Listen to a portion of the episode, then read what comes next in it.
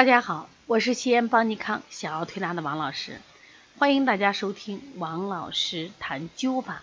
今天我们继续分享的是著名灸法专家谢希亮老师的灸法医案。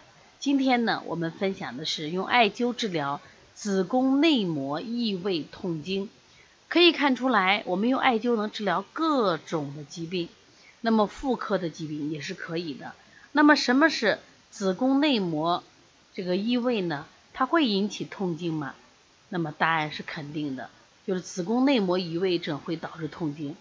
但是呢，这个子宫内膜移位的临床症状，但是表现是因人而异。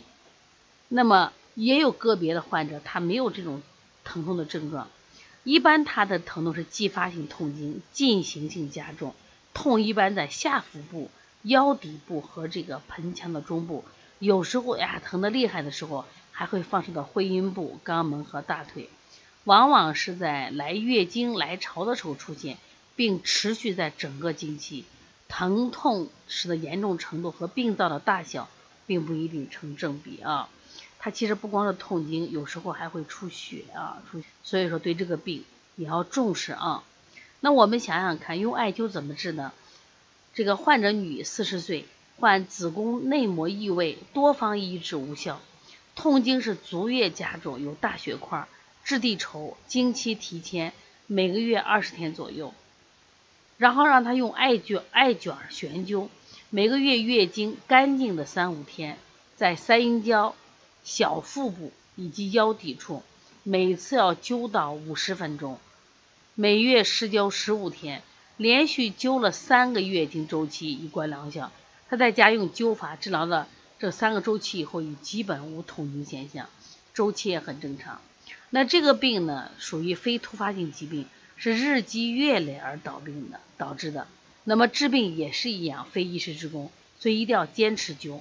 后来就说你后来来坚持每月灸到每个月灸三到五次，以保健治疗。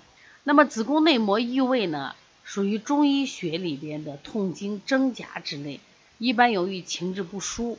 或者是气滞血瘀，或者是饮食伤脾，痰浊内生，或者是因为什么外收寒湿，痰瘀内阻，当然也可能引起流产、刮宫引起，伤及了经脉。那么总之，这个病呢，认为是痰瘀是此病的主要原因，所以温通法是治疗该病的大法。那艾灸呢，它本身可以温阳益气，温通经络。散风祛寒、活血化瘀、健脾祛湿，所以说用这个艾卷悬灸效果很好。实际上，你如果用这个麦粒灸，效果也很好。同样的部位用麦粒灸也非常好。但是麦粒灸呢，自己在家操作可能不方便，但是艾条灸自己就可以操作。就是最最好是直接灸。你带灸箱行不行？带灸箱可以，但是它会因为灸箱的铁网会可能把一些这个呃能量阻挡。但是如果说我们用直接灸的效果呢，就能起到就是我们说这个刀下见菜、立竿见影的效果。所以你看这痛经那么难，但是用这个温通的方法效果就很好。其实大家真的可以来学一下这个艾灸。艾灸里有很多灸法，有的是麦粒灸叫直接灸，还有的艾条灸。艾条灸里面也有很多灸法，像我们说的温和灸、回旋灸、雀啄灸，包括现在我们推出的热敏灸。一定让它产生灸感，有了灸感以后呢，它其实是气滞病所。这是我们说这个艾和它的温暖，包括烟，可以把走到它的病气去治疗，效果非常的好啊。所以希望大家学习艾，热爱艾，作为中国传统艾灸法的传承人，让艾的灸法保护更多的人。